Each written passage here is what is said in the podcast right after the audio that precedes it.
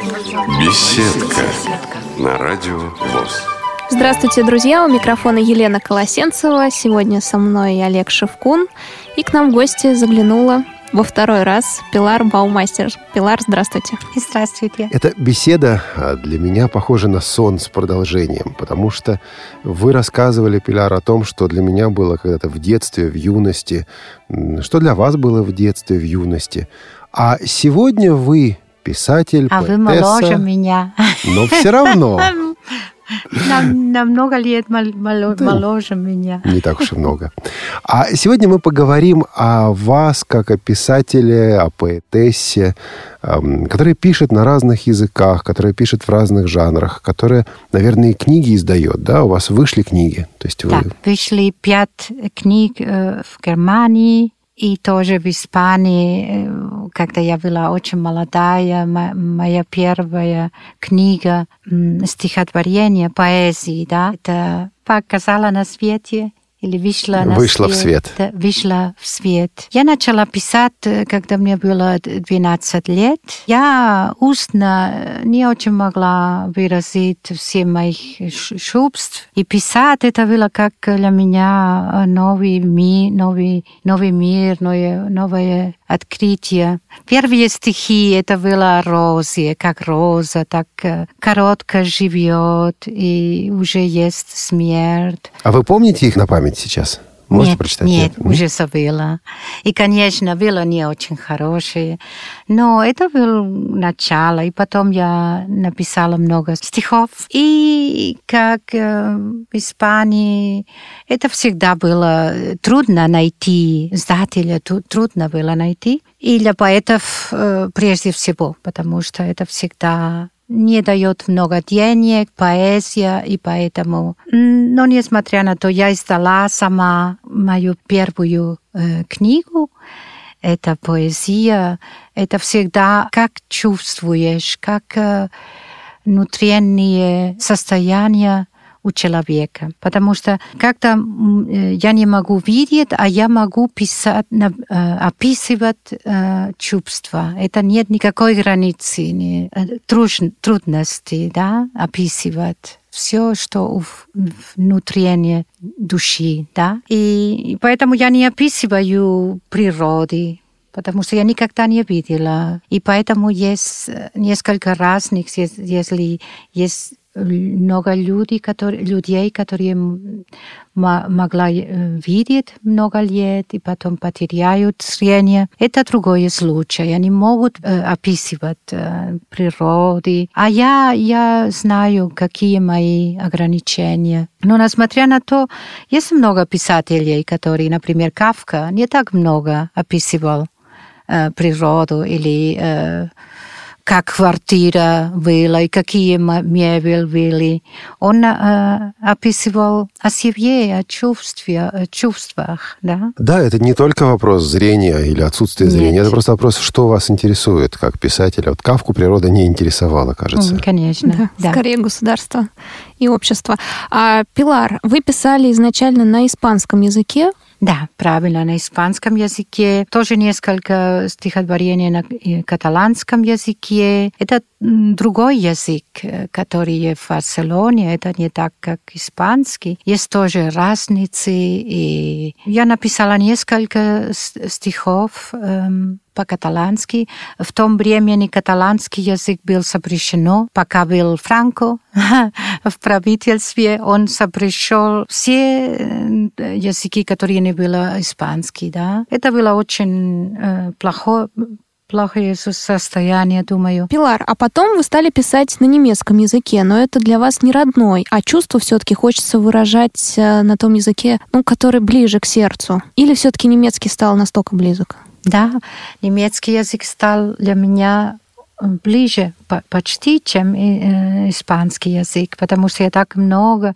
лет так живу, 39 лет, и потому что это тоже язык моего мужа, я им так люблю, так любила, и совсем э, это было для меня не так э, трудно. И я так... э, ну, конечно, испанский язык тоже э, является мой родной язык, и, и поэтому я пишу по-немецки, а потом я очень-очень часто, почти все мои э, рассказы и э, стихотворения я перевожу на испанский язык. И это очень красивый процесс, потому что я почти не замечаю, что оригинал и что перевод.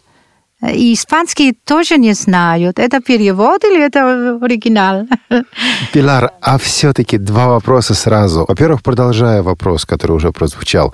Вот вы стали писать по-немецки когда? Когда уже были замужем, когда уже были в Германии? Вот тогда он стал для вас таким родным, что на нем можно было писать? Или вы, ну вот, начали изучать язык и такая поэтическая натура, что, ну, сразу или почти сразу начали писать на нем стихи? Да, я уже начала, когда когда я изучила язык, потому что я тоже писала на английский язык, когда я изучала английский. Это всегда. Подожди, или французский раз. тоже. Еще раз, вы начали, когда вы изучали Да, или когда да. изучили? Когда я изучала, я уже Вот. начала, э, когда у меня был запас слов, э, большой запас слов, я уже поправала. Это как игра для меня, когда я э, изучаю язык. э, очень, очень рано уже начинать, но, конечно, э, серьезно писать по-немецки, это было, когда я уже была в Германии и замужем, и я э, видела, что это было возможно, потому что я была в собраниях э, писателей, и я спросила их, они видели, что это возможно было. Несмотря на то, есть много предрассудков в Германии. Они говорят, что только на родном языке можно писать. И это всегда был э, спор э, у нас, потому что я всегда говорю, это возможно. И у нас есть так много писателей из э, разных стран, которые пишут на немецкий язык сейчас. Очень много. Это значит, это возможно. И это очень распространено сейчас. Я тоже э, принадлежу к э, обществу э, писателей в Германии, и я представительница иностранных писателей. У нас есть э, 10% э, Кölне иностранные. Иностранцы, которые пишут на немецком языке. Да, почти все. Не, не все, но почти все. Другим еще нужно э, переводчиц... Переводчики. переводчики. Потому что это зависит от времени, как долго ты живешь в, э, в стране. И тоже, если ты хочешь, потому что иногда есть писатели, которые только хотят родной язык. И это тоже понятно, но если они не хотят по-немецки, это... Но есть много, которые так делают. Да. Пилар, а мыслите вы на каком языке? Мысль. Да. Сны на каком языке снятся? Нет, ну Сейчас вот... по-русски. Сейчас только, как я только слушаю русский язык везде. И я, я, ну, я так, э, То я есть у думаю, вас нет такого, что вы сначала фразу придумываете на каком-то испанском либо немецком, и потом переводите на русский? это идет это движение. Ты не знаешь э, точно как, э, только что есть движение. И э, я так привыкаю к русскому сейчас, так, что ну, конечно, знаю, что делаю ошибки, это так, но звук русского для меня сейчас правильный звук. Да, другие, другие языки все считают сейчас, да, и когда я буду в Германии, тогда буд- будет опять э, неме- немецкий язык, и другие считают, наверное. Коллеги, вот я сейчас сижу и балдею. Значит, позволю себе еще одно отступление. Дело в том, что то, что сейчас Пила рассказала, это на самом деле очень точное описание методологии изучения иностранного языка в принципе. Да, вот э, идея подумать на одном языке, перевести на другой и потом сказать это, ну, это какое-то самоистязание. Слушайте, Так, э, это же... Подождите. это, это мазохизм. Лена. Это не специально происходит. Это не- но от этого надо уходить. Ну, это а- автоматически уходит человек. А лучше к этому и не приходить. Вот Так, Пилар а- к а этому ты- и не приходила. Так и приходить не надо. Ну, то есть э, ты к этому не приходишь. Ты когда начинаешь изучать язык, ты начинаешь с этого и переходишь потом на мысли э, иностр... на иностранном языке. А вот, Вот и не знаю, Пилар, у тебя было, вспомни, пожалуйста, когда ты Мгм. только начинала учить а, английский или немецкий или русский язык. Да. Было так, что ты строила фразу по-испански, а, и потом вот это по словам как-то переводила? Или как-то это было по-другому? Нет, я думаю, так как я всегда изучила, э, с, э, например, английский э, у американцев, э, не- немецкий язык у немцев, так всегда без перевода, всегда без перевода, да. Я не об этом. И, М? Да. и так я слушала язык, и я, эм, я сделала так, что я как э, э, like a monkey. Как обезьянка. Как- обезьянка, которая копирует. Повтори- повторила, что я слушала, и по- потом это было как мой язык, да. Тут большой филологический спор. Но то, о чем говорит Пилар, это как раз а, попытка опустить вот этот внутренний костыль, вот этот внутренний Я перевод. как ребенок. Вот мне интересно, тебе родители объясняли, что вот так учат иностранные языки? Нет, э, мои родители никогда не изучали иностранных языков. То есть само, само получилось. Я сама так, э, да. Я просто сижу и думаю, как вот это доносить до школьников. Возможно ли до них это доносить? Не надо переводить, надо просто брать и, и говорить или писать. Это был американский институт, у них был очень хороший метод э, преподавания. И это так они сделали без перевода, всегда все понимать и все прямо. Э, И я думаю, это, что это лучший метод. Но есть ведь еще одна культурная грань. Вы говорили о том, что вы член э, общества писателей и общаетесь с разными писателями. Да. А то, что вы незрячий человек, вот как в Германии быть незрячим человеком, незрячим писателем?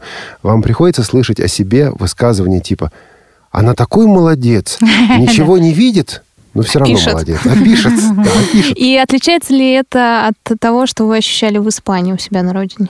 Разница отношений? Да, быть незрячим в обществе. Есть разницы тоже. В, э, да, в Испании много работы сделано э, ОНСЕ. Это я должна сказать, что они много сделали для того, чтобы зрячие люди э, могли понять. И э, испанские люди очень открыты, и они почти никогда не говорят о, слепости или Э, они думают, почему нет, может делать, все может делать, э, незрячий человек можно, почему нет. В Германии это по-другому. Они не так привыкли к незрячим людям. У нас были очень долго эти специальные школы, и я думаю, что это не было хорошо, потому что мы как две разные м, светы, да, э, Два мира. два мира, э, мир э, зрячих, мир незрячих. Мы только были в отношении друг к другу в университете или на место работы. Это было слишком поздно, я думаю. И опять здесь нужно кое-что объяснить для наших слушателей. А, Многим кажется, что вот э, Европа, она едина. Быть незрячим в Германии, в Англии, во Франции, в Испании это примерно одно и то же. А между тем есть серьезнейшие различия. Как раз вот этот опыт э, создания специализированных школ, школ-интернатов, это прежде всего немецкий опыт. А И Германия этим славилась. И в свое время именно из Германии это пришло и в нашу страну. В других странах, как Пилар уже сейчас сказала, этого меньше. С другой стороны, а, испанская организация слепых а, больше похожа на наш ВОЗ. Она едина, она работает на всю страну, это мощная организация. Ну или раньше она была мощной, а сейчас, может быть, меньше немного.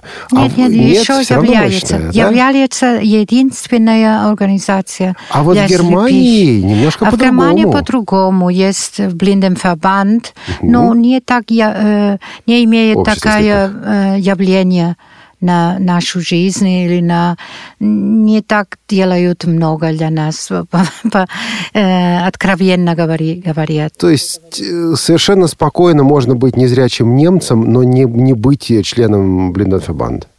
То есть можно не входить в эту организацию, но быть незрячим, правильно? Да, правильно. А вы входите в нее? Я бы- была несколько времени, а меня сейчас нет. Да вообще, в принципе, когда вы размышляете о себе как о писательнице, и незрячей писательнице. А, когда мы говорим о том, что мы пишем, это, не знаю, бумага, это чернила, это ручка, это компьютер, может быть, сейчас. Для вас, для незрячего человека, по-другому. У вас есть замечательное стихотворение, называется «Кугельшрайбер», по-моему, да? Да. Которое как раз и говорит об этом творческом процессе. Угу. У меня к вам просьба. Вы бы не могли это стихотворение прочитать по-немецки? Не по-русски, по-немецки. По-русски не, но по-немецки, А по-русски да. потом прочитает наш диктор. Gedanken eines Blinden beim Anfassen eines Kugelschreibers. Etwas Stechendes, das schreibt, sticht aber nicht – berührt nur das Papier und zittert, geht lange Wege entlang und dann erhebt sich sanft und träumerisch in der Luft, wo nichts mehr geschrieben wird, bis zur nächsten Berührung mit der heiligen Fläche des Papiers, das alles abbildet. Stumm und bedeutungsarm für mich und doch rätselhaft, faszinierend, wie Insektenstiche auf meiner Haut, wie Fliegen, die man nicht fangen kann, Buchstaben, die man nicht fühlen kann mit Händen. Nach einem entschiedenen Klick, wie das Summen der Fliegen, bewegt sich die Spitze majestätisch und schreibt meinen Namen, deinen Namen und die der Freunde in der Ferne. Ich muss glauben, dass es stimmt, und dass der beschriftete Zettel unsere Namen spricht. Dieser längliche Gegenstand, aus so vielen Teilen bestehend, so kompliziert und jedoch so klein, etwas dünner am Anfang und am Ende und dicker in der Mitte und mit einem Halter an der Seite, in der Mitte nicht ganz glatt wie zweigeteilt durch einen Streifen, und in der Größe sehr unterschiedlich wie die Gedanken der Schreibenden. Für die Hand gemacht und doch das Ergebnis nur für die Augen. Er hat die lebenslängliche Würde einer Fremdsprache für mich. Bewegung, Tinte und Energie, das begreife ich. Und wenn man auf den obersten Teil dieses Gegenstandes drückt, und wenn die Spitze das Papier erreicht, dann, dann geschieht es. Dann fliegen die Fliegen und du verwandelst dich in einen Menschen, der etwas mitteilt. Ich liebe das lautlose Schreiben der Sehenden. Наблюдение слепого человека, держащего в руках авторучку. Она тонкая и острая. Она касается бумаги, но не прокалывает – а лишь легко скользит по ее поверхности, слегка подрагивая. И бежит, бежит, а потом взмывает в воздух, чтобы, немного передохнув, вновь, вновь устремиться навстречу таинственной бумажной глади, на которой оставит она свой след. Ничего не говорит мне этот след, и все-таки он таинственный, завораживающий, как укусы насекомых на моей коже – как мотыльки, которых не поймаешь рукой. Так и они, эти буквы, которых тоже не ощутить рукой. Решительный щелчок, и вся она движение, легкое и таинственное, как шуршание крыльев бабочки. И вдруг из-под пера появляются имена. И мое, и твое, и даже имена далеких друзей. Я не видела этих имен, но я верю, что так оно и есть что бумага, которой коснулась перо, запечатлела наши имена. Ручка. Какая она странная. Совсем небольшая, но такая сложная. Утонченные концы, утолщенная середина и держатель, чтобы закрепить на карман. Круглая, но не совсем. Плоская, но не слишком – Полоса как будто делит ее на две части, и все же она едина. И столько разных размеров, столько разных видов, сколько характеров у тех, кто ими пишет. Она удобно ложится между пальцами, но ее труд увидишь лишь глазами. Она для меня как иностранный язык, недоступный и непонятный, а потому навеки таинственный. И все же я понимаю движение, чернила, стремление вперед. Ничто не мешает мне это ощутить. Стоит лишь нажать сверху, и перо касается бумаги, и совершается чудо, и шуршат крылья бабочек, и ты становишься человеком, которому есть что сказать. И как же все-таки я люблю его, это беззвучное письмо тех, кто наделен зрением. Письмо, в котором нет этих вечных капель дождя. Пилар, а про Россию у вас есть стихи? Про Россию? Да. Я еще ничего не написала. Наверное, после этой поездки что-нибудь будет, родится. Может быть, будет, потому что это было очень э, красивая, интересная поездка. Я была в Москве уже первый раз 22 года тому назад, когда я сдала экзамен. Несколько раньше я хотела совершенствовать мой русский язык. Это всегда так трудно. И потом много забыла и не употребляла. А сейчас я опять э, хочу заниматься русским языком. Я три недели была здесь. Это моя последняя неделя сейчас. Я, я думаю, что я буду писать. Я думаю, потому что каждое путешествие для меня это богатство. Это я очень часто путешествовала с мужем. Когда он был жив, мы были в Латинской Америке. И я очень много написала о этих странах, как положение на Кубе, например, и как они жили. И я всегда думаю, что путешествие самый важный источник инспирация или Вдохновение. Вдохновение, да. А изменилась Москва за эти 22 года, по вашим ощущениям? Я думаю, да. Но в том времени я не была очень часто в предприятиях. Только один раз я была в университете, это было очень интересно для меня. И один раз было чтение где э, читали стихотворения. А в, это, в этом путешествии у меня было много больше э, возможности посетить музеи. И тоже я была в доме Пушкина, в доме Булгакова, и тоже в Царицыно.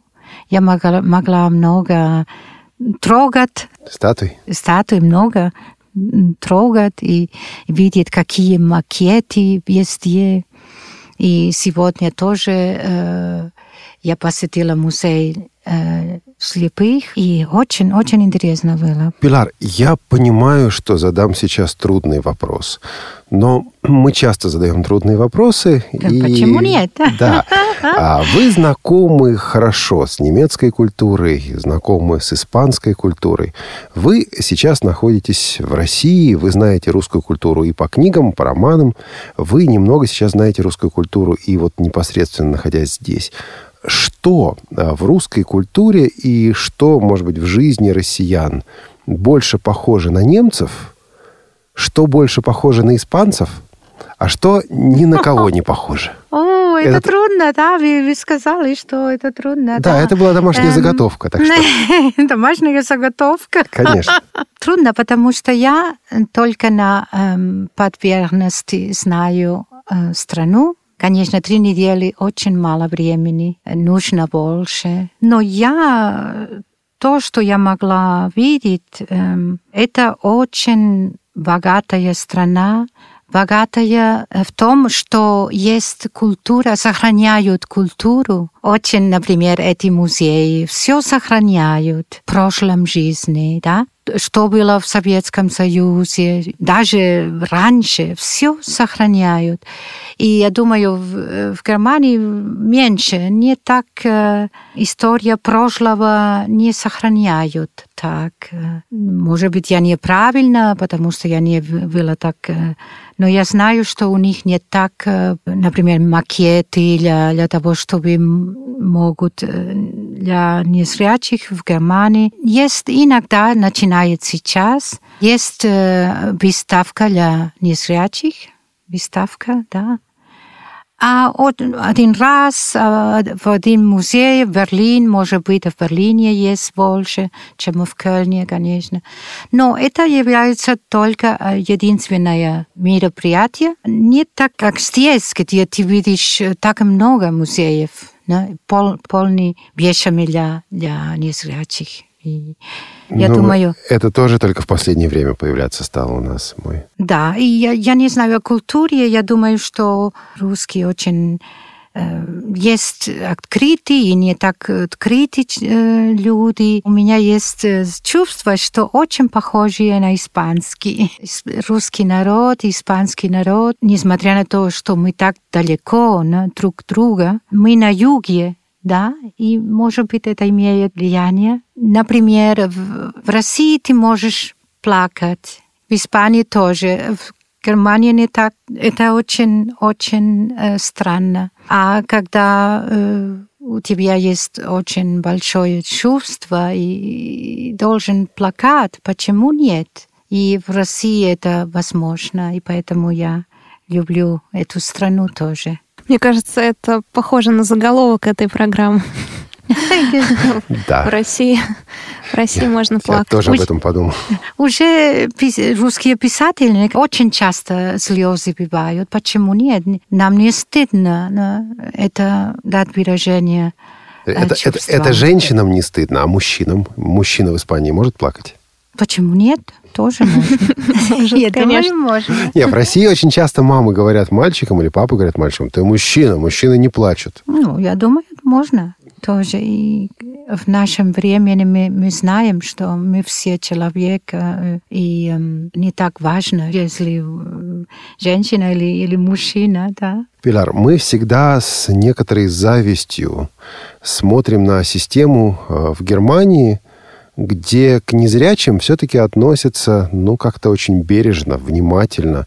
Я знаю, например, что в Германии незрячего сотрудника практически невозможно уволить с работы. Если он работает, ну как, если он работает плохо, его все равно сложно уволить. Чтобы, он, чтобы его уволить, он должен ну, как-то мешать компании. Так это или не так? Если это так, то вот с вашей точки зрения, это хорошо или есть какие-то проблемы вот с таким подходом? Э, Правильно, что очень трудно уволить э, незрячего в Германии, но поэтому тоже очень трудно найти работу, потому что работодатели не хотят, предпочитают эм, дать, э, например, Контракт. контракт работы. Договор. Э, Договор, мой, Договор. да, А, договор, хотят- да, договор, точно. работ. Хотят эм, да, только дв- две года, два года или так, очень короткие э, договоры, да, работы. И поэтому не хотят незрячих. И у нас есть, есть э, очень большая безработица э, среди инвалидов по зрению в Германии. У меня материальный вопрос. Если незрячий не работает в Германии, а его пенсия достаточно для того, чтобы прожить нормально? Недостаточно, нет, потому что я приблизительно э, 350 э, евро.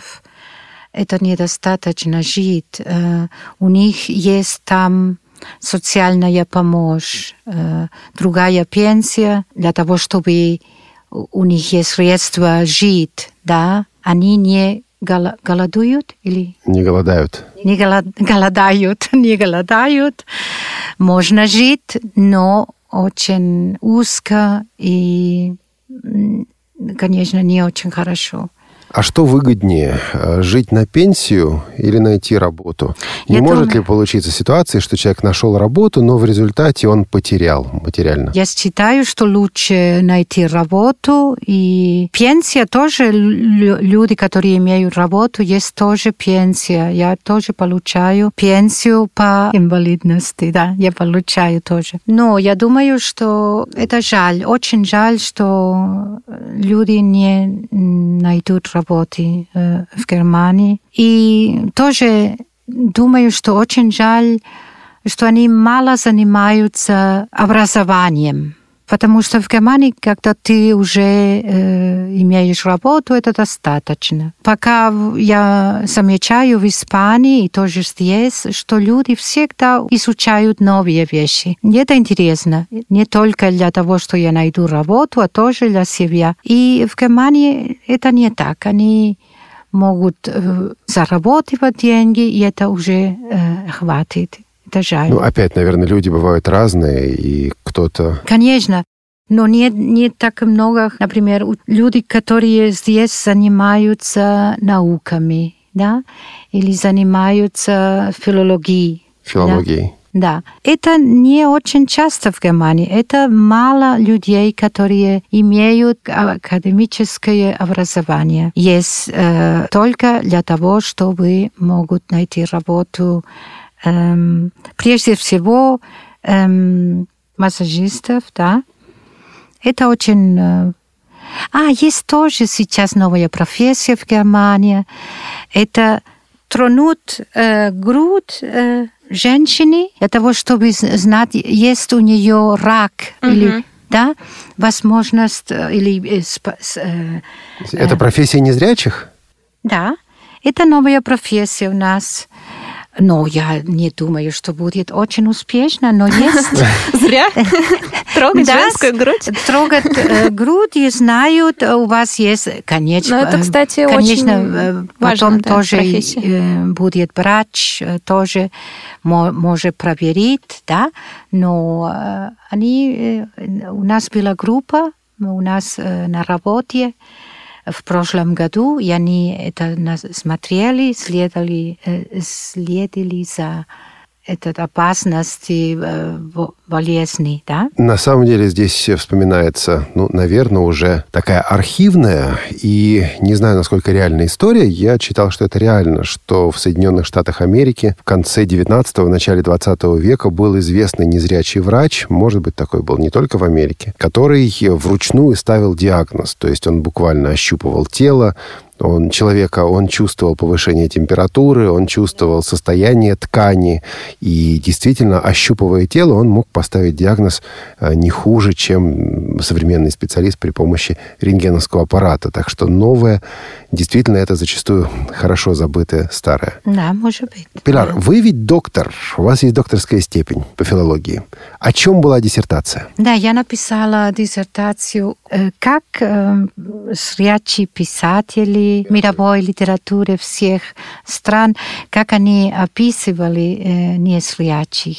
Это очень интересная тема. Дала сама себе эту тему, и я нашла тоже доктор Фатер, э, преподаватель, который согласился с этой темой. Там были э, писатели из Советского Союза или из России? Да, тоже был, например, э, Короленко, э, незрячий музыкант. Слепой Или- музыкант. Слеповой музыкант был тоже. Почти все, конечно, о немецкой литературе, о испанской литературе. Самые главные на эту тему. И тоже в э, конце книги был незрячие писатели, как они это видели. Потому что это был анализ, ка- какие пре- предрассудки есть, когда писатели пишут о нас, они очень часто имеют э, неправильные представления. Они не знают точно, они только повторяют, что они читали, да.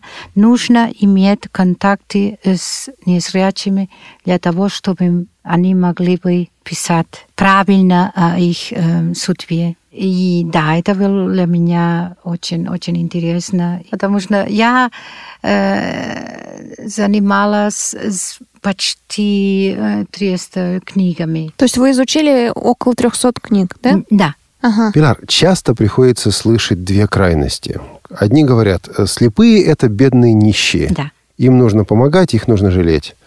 Другие говорят, слепые все гении, Да, и правильно. ими нужно восхищаться. Да, об этом было в моей диссертации, но эти пр- противоположные предрассудки, да, которые есть. А для вас, вот лично для вас, незрячий человек – это кто или что? Для меня это как нормальный человек, так как я тоже как нормальный человек чувствую. Я думаю, если у тебя есть что-то в глазах, это ничего не изменяет в интеллект, э, в плане э, духовные или, или э, эм, интеллектуальных э, качеств. Это зависит от э, образования, от, э, конечно, человек, который не видит и тоже никогда не мог э, путешествовать, который никогда не мог работать, который никогда не мог говорить со- с другими людьми. Это бедный человек, но это тоже э, зрячий человек, который не это эм, мог сделать в жизни. Если бы вам сказали, Пилар, вот появился волшебник, джин, и он говорит, я возвращаю тебе зрение, будешь видеть сто процентов, но ты больше никогда в жизни не напишешь ни строчки стиха, ни строчки прозы.